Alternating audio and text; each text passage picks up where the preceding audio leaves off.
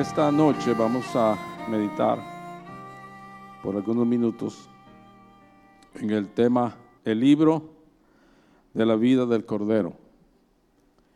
Y ya definitivamente ustedes, ustedes saben que vamos a estar hablando del libro de la revelación, el que también le llaman el libro de Apocalipsis, ¿verdad? Pero nosotros queremos, queremos llamarle el libro de la revelación, la revelación de Jesucristo. Y en el capítulo 5, versículo 1, vamos a comenzar con, ese, con esa escritura y luego vamos a ir a, a, otros, a otras escrituras.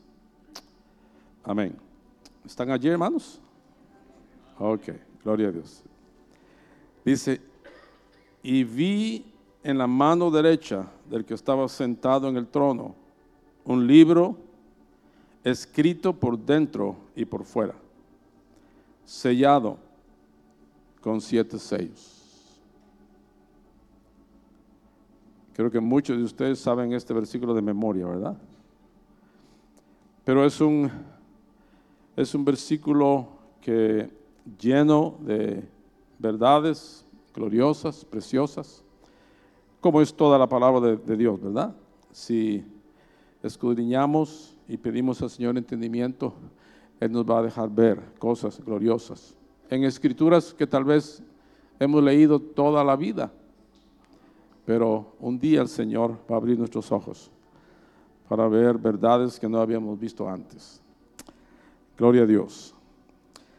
Entonces, hermanos, el libro de Apocalipsis eh, el libro de la revelación está saturado, lleno de, de, verdades. Es un libro espiritual para un pueblo espiritual. Es un libro lleno de, de figuras, de, de, sombras, de tipos.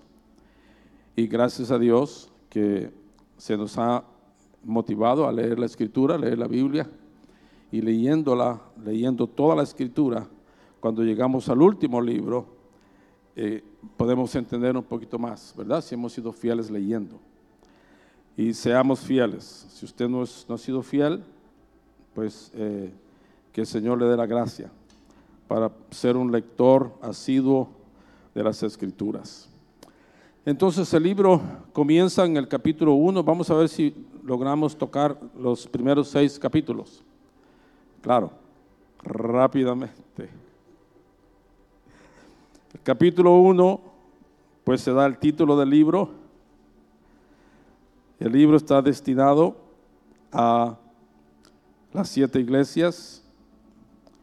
Y en el capítulo 1 también tenemos una visión del Hijo del Hombre, una visión de, este no es el Cristo de Nazaret, el que, el que aparece aquí en esta visión, pero es el Cristo ascendido y glorificado. Es el Cristo que ha regresado a la mano derecha del Padre y se le ha devuelto toda la gloria que tenía antes de volver. Y lo vemos en la descripción que ustedes han leído, ¿verdad? En el capítulo 2, pues están los, comienzan los mensajes a las siete iglesias. La iglesia de Éfeso, Esmirna, Pérgamo, Tiatira. Capítulo 3, la iglesia de Sardis, Filadelfia, la Odisea y la Odisea son las siete iglesias. Amén. Mire, ya cubrimos tres capítulos. Rápido. Y llegamos al capítulo 4. El capítulo 4, el tema central de ese capítulo, yo no, no, no recuerdo ahora con precisión, pero me parece que 14 veces aparece en el capítulo 4 la palabra trono. Trono. Puede ser que mi memoria me esté fallando, pero, pero 14 veces en 11 versículos. 14 veces en 11 versículos. Bueno, digamos que sean 13 o 12, como sea. El tema central es el trono. Y allí en ese trono nosotros vemos eh, cuatro seres vivientes, vemos 24 ancianos, eh, Vemos a uno que está sentado en el trono y no se le ve un- una, una figura, pero eh, Juan dice que era semejante, el que estaba sentado en el trono en el capítulo 3, dice semejante a piedra de jaspe y de cornalina. O sea, lo que él estaba viendo era un resplandor. Y la piedra, las piedras de jaspe y cornalina ti- tienen muchos colores, pero predomina el anaranjado y el rojo en el jaspe y la cornalina. Anaranjado y rojo. Y podemos pensar en esos colores como colores de fuego, ¿verdad? Fuego. Porque Dios es fuego consumidor. Pero no hay una imagen, no hay una figura. Y yo creo que el mensaje de este capítulo es, yo estoy sentado en el trono y el trono no es que sea un lugar específico, físico, porque ya aprendimos de, Salomón, que a pesar de que el templo era muy glorioso y, y relativamente y algo grandecito, Salomón dijo, Señor, ¿cómo vas a habitar en este templo? Si los cielos de los cielos no te pueden contener. Entonces, el trono, la palabra trono habla de la omnipotencia de Dios y su omnipresencia. Sí, Él tiene un trono y ese trono está en cada esquina del universo y llena el universo entero, la creación toda con su gloria y con su poder. Y debemos desear que esa gloria y ese poder venga al trono de nuestro corazón. Amén. Digámosle, Señor, que ese trono se establezca en mi vida. Señor, que tu poder, tu majestad, tu gloria, tu vida, tu presencia, tu unción, Señor, estén sobre mí. Que yo sea el trono, que mi corazón sea, sea tu trono, Señor. Que tú seas el que mandes en mi vida. Amén. Pues mire, ya vimos el capítulo 4. Y llegamos al capítulo 5. Y en el capítulo 5, pues comienza en el versículo 1, eh, diciendo que él vio en la mano derecha del que estaba sentado en el trono, a pesar de que no había una figura en el trono, solo un resplandor, Juan en el espíritu, él ve que en la mano derecha del que estaba sentado en el trono vio un libro. Claro, él está hablando aquí en el espíritu. Y está en el espíritu, él está viendo la mano derecha del Señor y un libro en su mano derecha. Él está viendo verdades espirituales, realidades espirituales. Y el libro que él ve en la mano derecha del que está sentado en el trono no es un libro como nosotros conocemos los libros, ¿verdad? Sino que es, es un rollo, es un pergamino. Y él ve que ese libro está sellado con siete sellos. Ahora, no es que, que el rollo tenía al final siete sellos, sino que el, el, rollo comenzó a enrollarse y se le puso un sello, pues había que ponerlo de, de lado, ¿verdad? Para seguir enrollándolo y poner el segundo sello, enrollar otro poquito más y poner el tercero, el cuarto, el quinto. Y al final, entonces ya, el, en la, al final, cuando se terminaba de enrollar, entonces allí se ponía el séptimo sello para poder ir, ir abriéndolos poco a poco, ¿verdad? Entonces, la mano derecha de Dios es un tema muy precioso. Se puede dar un seminario sobre la mano derecha de Dios. Las escrituras presentan la mano derecha de Dios como la mano de fortaleza, de poder, de salvación, de bendición y de unción. La mano derecha es la mano buena de Dios. Y la mano izquierda, pues era la mano en que los decían los, los estudiosos. Porque ustedes saben que hay otro nombre para la mano derecha, ¿verdad? La diestra. ¿Y la izquierda cómo se llama? La siniestra. O sea, parece que no vienen cosas buenas por la mano izquierda, ¿verdad? Por eso antes se pensaba que los, la gente que eran zurdos eran gente que tenían que ver con cosas no muy buenas, ¿verdad? Espirituales. Bueno, eso era hace mucho tiempo. Los que son zurdos, no se preocupen de eso ahora. Yo tengo una hija que es, zurda y creo que uno o dos, dos nietos, ¿verdad? Bueno, entonces, pero miren hermanos, el salmista en el Salmo 16, 11, él dice, en tu presencia hay plenitud de gozo, delicias a tu diestra para siempre. Y otra vez en el Salmo 118, 15, dice, voz de júbilo y de salvación hay en la tienda de los justos la diestra de Jehová hace proezas. La diestra de Jehová es sublime. La diestra de Jehová hace valentías. Qué gloriosa es la diestra del Señor. Isaías añade en el, en el capítulo 41, versículo 10, dice, no temas porque yo estoy contigo. No desmayes porque yo soy tu Dios, que te esfuerzo, siempre te ayudaré, siempre te sustentaré con la diestra de mi justicia. Qué preciosa es su diestra.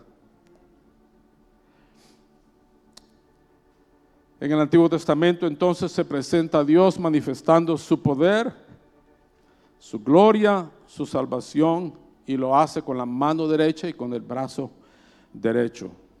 En Éxodo 15:6 dice, tu diestra, oh Jehová, ha sido magnífica en poder, tu diestra, oh Jehová, ha quebrantado al enemigo.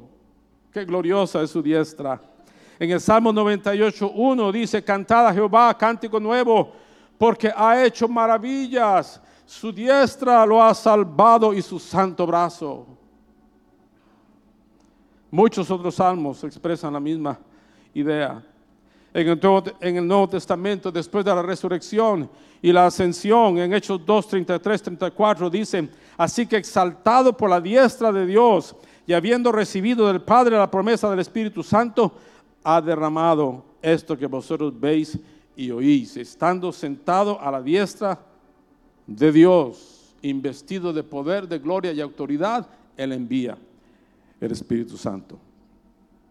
Entonces, hermanos, su diestra habla del poder de Dios, de la gloria de Dios, de la salvación de Dios. Es el lugar de poder, de omnipotencia de unción, de bendición, de salvación.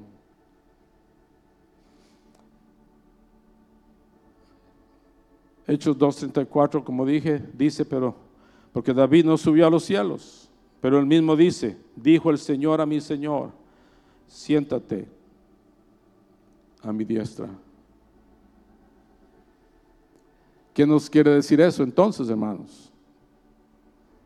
Que el Cristo de gloria está sentado a la diestra del Padre, eso quiere decir que Cristo tiene todo el poder, toda la gloria, la fortaleza, la sabiduría, la unción, la salvación. Él puede salvar, Él puede cambiar, Él puede transformar. No hay nada imposible para Dios. Y Él es el mismo ayer, hoy y por los siglos. Podemos confiar que Él va a terminar su obra en nosotros. La mano poderosa de Dios va a extenderse sobre la vida de aquellos que esperan en el Señor y confían en su misericordia. La mano poderosa de Dios, la gloria y el poder de Dios va a fluir a través de Cristo a su cuerpo. Porque es de la cabeza, ¿verdad? Unida al cuerpo. Eso quiere decir también que Cristo, el Hijo de Dios, el primogénito Hijo, es nuestro precursor.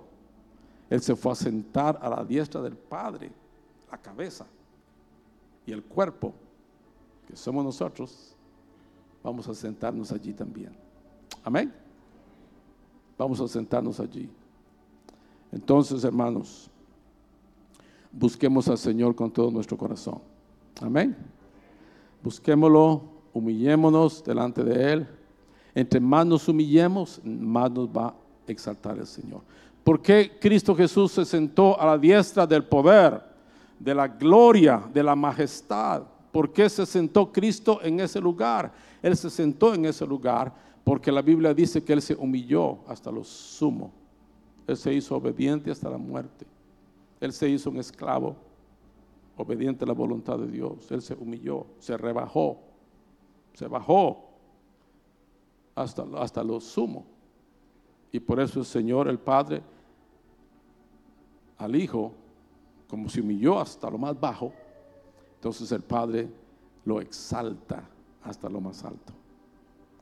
Y si nosotros queremos tener un lugar en Dios, en su reino, en su trono, hermanos, busquemos el lugar bajo. Amén. Los mansos van a heredar la tierra. Y los pobres en espíritu, de ellos es el reino de los cielos. Gloria a Dios. Entonces, Él está sentado en el, en el, a la diestra del Padre. Y es la fuerza positiva, salvadora, redentora de Dios en el universo. Pedro dice en 1 Pedro 3:22, quien habiendo subido al cielo está a la diestra de Dios y a él están sujetos ángeles, autoridades y potestades. Hermanos, no hay premio más grande que heredar la vida de Cristo, porque si heredamos su vida, vamos a heredar ese lugar con él también a la diestra del Padre. El apóstol Pablo exhorta a los santos de Colosas y a los santos de Sinaí. El apóstol Pablo les dice, si pues habéis resucitado con Cristo, buscad las cosas de arriba, donde está Cristo sentado a la diestra de Dios. Esa es la orden del Señor para nosotros en esta hora buscar, buscar. Si hemos resucitado con Cristo, si tenemos la vida de Dios, si hemos nacido de nuevo, si hemos experimentado el nuevo nacimiento, el llamamiento, dice Pablo, es buscar diligentemente las cosas de arriba, donde está Cristo sentado a la diestra del Padre. Entonces el mensaje es, es claro, los elegidos deben buscar las cosas de Cristo a la mano derecha de Dios. Debemos buscar las cosas de la mano derecha. Esas son sus órdenes, amados. Si queremos llegar a ser hijos maduros del Señor, debemos buscar las cosas de la mano derecha. Nada es más profundo y más alto. Nada puede ser más alto que el ámbito de la mano derecha de Dios. Busquémoslo busquémoslo, busquemos las cosas de arriba, busquemos las cosas que están a la mano derecha de Dios. Busquemos su poder, su gracia, su unción, su vida, su presencia. Busquémoslo. Eso es lo que Pablo nos dice, ¿verdad? Amén. Si habéis resucitado con Cristo, buscad las cosas de arriba. ¿Dónde está Cristo? Sentado a la diestra de Dios. Gloria a Dios.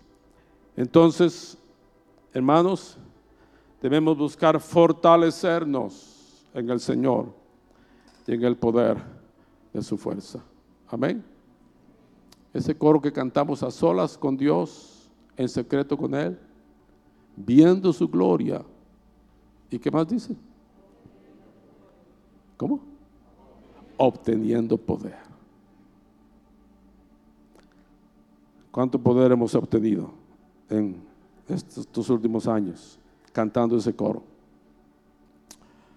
Bueno, ojalá que algo de su poder esté formándose en nuestra vida, ¿verdad? Porque ah, Él quiere darnos su poder. Él quiere que heredemos con Cristo la gloria de los que se sientan a la mano derecha del Señor. Entonces debemos de buscar la unción de su poder, buscar una oración que yo hago, hermanos, constantemente, es Señor, que el Evangelio sea el poder de Dios en mi boca.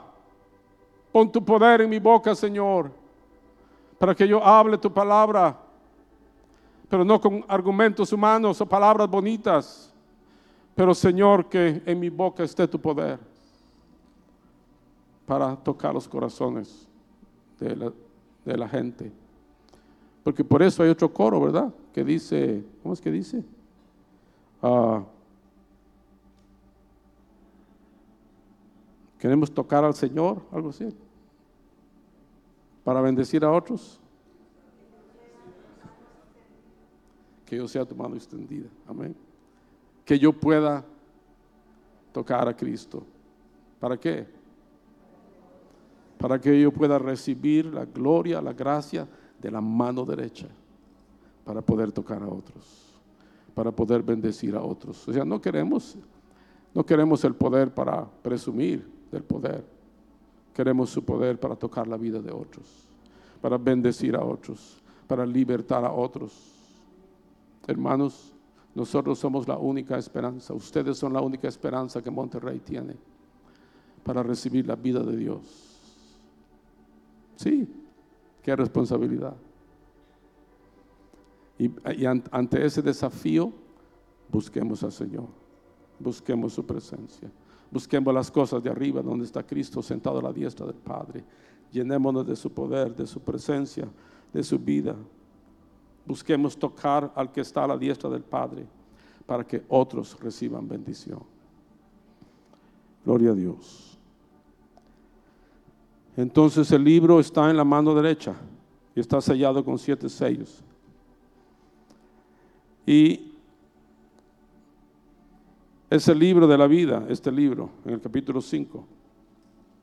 Él no lo llama el libro de la vida en el capítulo 5 pero en otros lados del libro de la revelación él le llama el libro de la vida del Cordero, porque es el único libro que el Cordero recibe, no recibe otro, no hay otro, es el único que él recibe, el libro de la vida del Cordero. En el capítulo 13 y 8 de la revelación, Dice, y le adoraron todos los moradores de la tierra cuyos nombres no estaban escritos en el libro de la vida del Cordero que fue inmolado desde el principio del mundo. En el versículo 8 del capítulo 17 dice, los moradores de la tierra, aquellos cuyos nombres no están escritos desde la fundación del mundo, en el libro de la vida, se asombrarán viendo la bestia que era y no es y será. Y en el capítulo 27, en el versículo 27 del capítulo 21, dice, no entrará en ella ninguna cosa inmunda o que hace abominación y mentira, sino solamente los que están inscritos en el libro de la vida del Cordero. Si yo le doy a usted un libro y le digo, hermano, este es el libro de la vida de Billy Graham. Este es el libro de la vida de Billy Graham. ¿Qué espera usted encontrar en ese libro? Pues la historia de sus orígenes, su familia, donde nació, cómo comenzó su vida, sus estudios, sus logros académicos, su vida ministerial, sus campañas, o sea, su vida, todo lo que él fue, cómo se desarrolló, cómo llegó a alcanzar la posición que llegó a alcanzar. Entonces, si este es el libro de la vida del Cordero, ¿qué esperamos encontrar en ese libro? Pues todo lo que Él es, su vida, sus logros, su ministerio, sus enseñanzas, sus milagros, todo lo que, todo lo que Él hizo. Entonces, eh, este libro del Cordero es el libro que el Cordero recibe de la mano derecha de Dios y es el libro de su misma vida, escrito en un pueblo. Cuando el Señor enseñaba a las multitudes durante su ministerio terrenal, Él nunca llevó una copia del Antiguo Testamento debajo de su brazo. Hoy tenemos muchas versiones de la Biblia, incluyendo la Biblia literal, la Biblia comparativa, la Biblia amplificada, la Biblia para la mujer, la Biblia para el hombre, la Biblia, Biblias de todas las clases, ¿verdad? Pero Cristo era una Biblia muy especial. Él era la Biblia ejemplificada. Él era la Biblia personificada. Él era la total y completa revelación del Padre. Él era la palabra viva, hecha carne, el verbo se hizo carne, la palabra se hizo carne. Era la revelación más alta, más sublime de lo que el Padre es. Él era la expresión visible del Dios invisible. Él revelaba a Dios, la vida de Dios, y en su corazón y vida estaba, estaban escritos sus mandamientos, los mandamientos del Padre, la voluntad del Padre, y él vino a hacer lo que estaba escrito en su corazón y mente, en, en el libro que era él mismo. Él era la revelación del Padre, él era la palabra viva, el verbo de Dios hecho carne, el libro, la revelación de Dios. Y podemos decir, hermanos, que Jesús en su humanidad sobre la tierra, Él fue el primer capítulo de este maravilloso libro de la vida del Cordero. Y ahora el Cordero está viviendo en usted y en mí. El Cordero escribió el primer capítulo durante su ministerio terrenal, pero ahora esa vida gloriosa está en usted y en mí. Y Él sigue escribiendo en, en sus hijos. Él sigue escribiendo su vida. Él sigue escribiendo su plan, su voluntad, la revelación del Padre para este mundo. Él la sigue escribiendo en nuestro corazón. Y ojalá que nosotros deseemos, hermanos, que el Señor siga escribiendo en nuestra vida. El Señor está completando su libro en nosotros. Muy bien. Vamos a adelantarnos un poquito. Fue al apóstol Pablo a quien se le dio la revelación de que este libro de que él habla es un pueblo. Es un pueblo. En 2 Corintios 3:3. Yo quiero que ustedes vayan a su Biblia, por favor, para que eh, estemos en la misma página de ese libro. Y dice, 2 Corintios 3, bueno, eh, algunos están buscando todavía, vamos a darles cinco segundos para que lleguen. Amén. ¿Ya están allí, hermanos? Amén. Dice Pablo, siendo manifiesto que sois cartas de Cristo, expedida por nosotros escrita no con tinta, sino con el Espíritu del Dios vivo, no en tablas de piedra, sino en tablas de carne del corazón.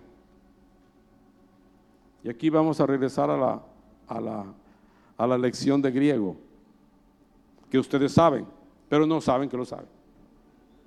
A ver, ¿quién sabe cómo se dice carta en griego? ¿Alguien? Ustedes lo saben. Yo sé que la gran mayoría de ustedes lo saben. ¿Cómo se dice carta en griego? Se dice epístola. ¿Lo sabían o no lo sabían? O sea, sabían que las cartas de Pablo son las epístolas de Pablo. Ahí está. Lo que pasa es que no, no lograban conectar uno con otro.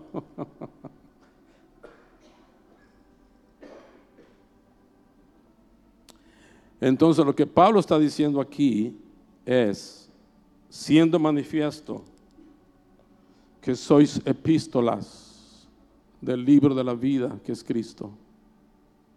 Somos epístolas en ese glorioso libro. Somos cartas escritas no con tinta, sino con el Espíritu de Dios vivo, no en tablas de piedra, sino en tablas de carne del corazón. Y qué glorioso. Él quiere escribir su vida en nosotros. Él quiere escribir sus mandamientos. Esa es la, esa es la promesa del nuevo pacto. Voy a darles un corazón, un corazón de carne, no uno de piedra, un corazón donde yo ponga mis mandamientos, mis decretos, mis estatutos, mi palabra, mi voluntad. Yo voy a escribir en ustedes mi misma vida para que ustedes sean un testimonio vivo, cartas abiertas, epístolas abiertas para que el mundo lea y es la única carta celestial que el mundo puede leer somos nosotros, somos esas epístolas vivas. Y que nuestro clamor sea, Señor, escribe tu vida, escribe, Señor, tu gloria, tu presencia, el mensaje de vida en mí. Y cuando ese libro se abra, otros puedan leer. Ese libro dice, está escrito por fuera y por dentro. O sea, por fuera es lo que la gente ve. Es el mensaje que debemos dar, es la obra evangelística. Por dentro es nuestra intimidad con Él, lo que Él escribe en lo profundo de nuestro corazón, nuestra relación de amor con Él. Y que el Señor siga escribiendo cada día en nuestra vida. Siendo manifiesto que sois epístolas de Cristo expedida por nosotros, escrita no con tinta, sino con el Espíritu del Dios vivo, no en tablas de piedra, sino en tablas de carne del corazón. Y hermanos, el tiempo viene en que ese libro glorioso va a abrirse. Ahora está sellado, ¿verdad? ¿Sellado por qué? Por la carne. Tristemente. Tenemos mucho de la carne todavía en nosotros. Y la carne no deja que se vea ese mensaje glorioso. Pero el Señor va a acelerar su obra en nosotros, en aquellos que amen y anhelen, aquellos que busquen las cosas de arriba, donde está Cristo sentado a la diestra del Padre. Los que busquen las cosas de arriba, el Señor va a acelerar su obra en nosotros, para que muy pronto ese libro glorioso, esos siete sellos puedan ser abiertos. Porque ahora, como dice Cantares 4:12, somos huerto cerrado, somos una fuente sellada, hermanos. La fuente de la vida y la gloria del Espíritu de Dios, dijo Cristo, iba a fluir de nosotros como una fuente de vida. Pero muy poco está fluyendo, muy poco está fluyendo. Pero muy pronto el Señor va a abrir las exclusas, como los canales, ¿verdad? Él va a abrir la puerta, Él va a abrir los sellos y su vida gloriosa va a fluir como ríos sobre Monterrey, sobre México. La vida de Cristo fluyendo a través de sus hijos. Esas epístolas vivas van a abrirse y su gloria va a fluir. Y ese mensaje de vida, la palabra viva de Dios va a tocar a millones. Solo hay 131 millones en México. Solo. Se necesita mucha agua, ¿verdad? Para alcanzarlos. Se necesita mucha gloria, mucho poder. Pero a la diestra del Padre hay suficiente poder. A la diestra de Dios hay suficiente gloria, suficiente amor, misericordia, unción, vida busquemos las cosas de arriba, busquemos llenarnos de esa vida gloriosa. Clamemos, Señor, escribe en mi libro. Señor, escribe que yo sea una epístola viva que manifieste tu vida al mundo. Muy pronto, Señor, va a hacerlo.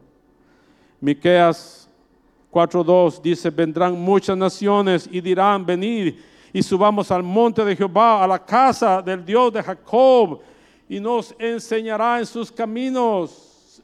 El monte de Jehová es Sión, ¿verdad? Es la casa del Dios de Jacob. Y sabemos por Hebreos 12 que Sión y Jerusalén es la iglesia, somos nosotros. Amén, ¿sí? ¿Se recuerdan? Pues mire lo que dice Miqueas.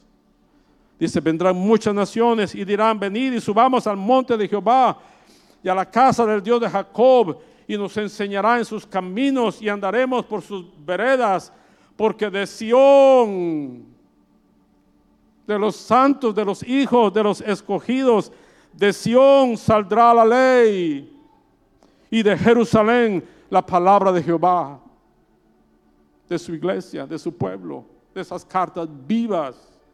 Va a salir la ley y la palabra de Jehová va a fluir muy pronto. Él va a abrir, romper esos sellos. Gloria a Dios. Hebreos 8:10 dice, por lo cual este es el pacto que haré con la casa de Israel después de aquellos días, dice el Señor. Pondré mis leyes en la mente de ellos y sobre su corazón las escribiré. Y seré a ellos por Dios y ellos me serán a mí por pueblo. Somos entonces, hermanos, epístolas en las cuales el Señor está escribiendo cada día. Busquemos lo que cada día, digámosle, Señor, escribe algo nuevo, dame algo nuevo, dame algo de tu vida, algo de tu poder, de tu presencia, Señor.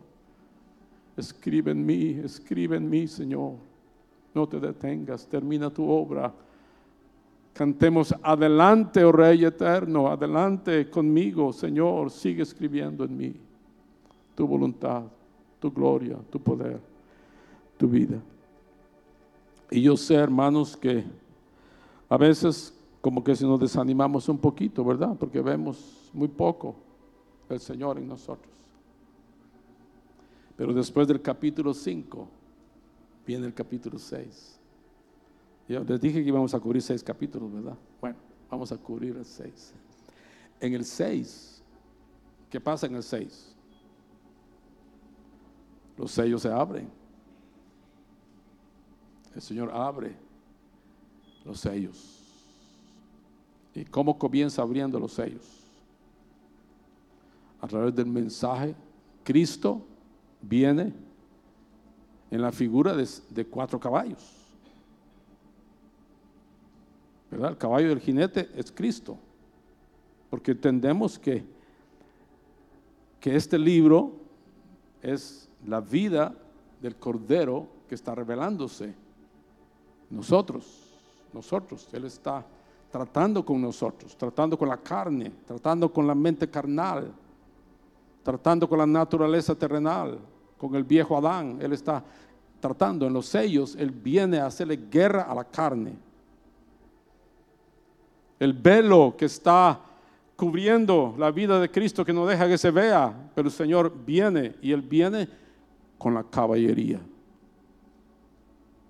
Y los caballos tienen un mensaje glorioso para este tiempo. Los caballos eran como los tanques de guerra en ese tiempo. El que tenía más caballos era el más poderoso. Por eso el Señor le dijo a los reyes de Israel, no, no deben de tener muchos caballos, porque, porque la victoria no está en la fuerza del caballo, sino que está en los que confían en Jehová.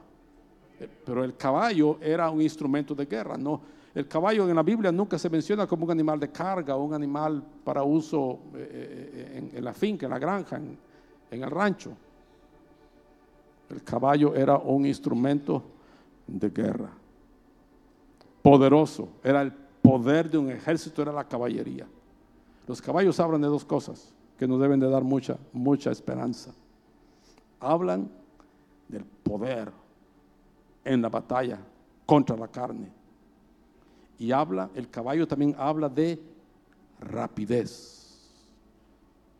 Un jinete en caballo, un guerrero en caballo podía avanzar con fuerza, con rapidez, con prontitud y lograr sus objetivos militares.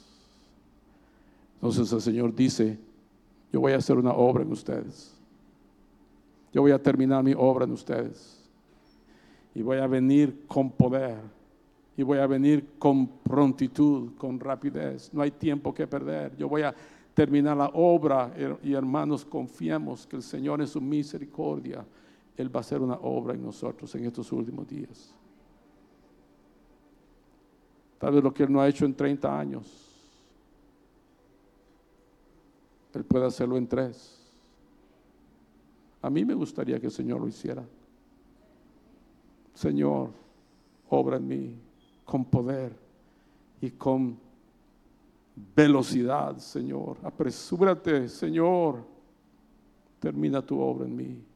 Termínala. Y eso es lo que vemos en el capítulo 6.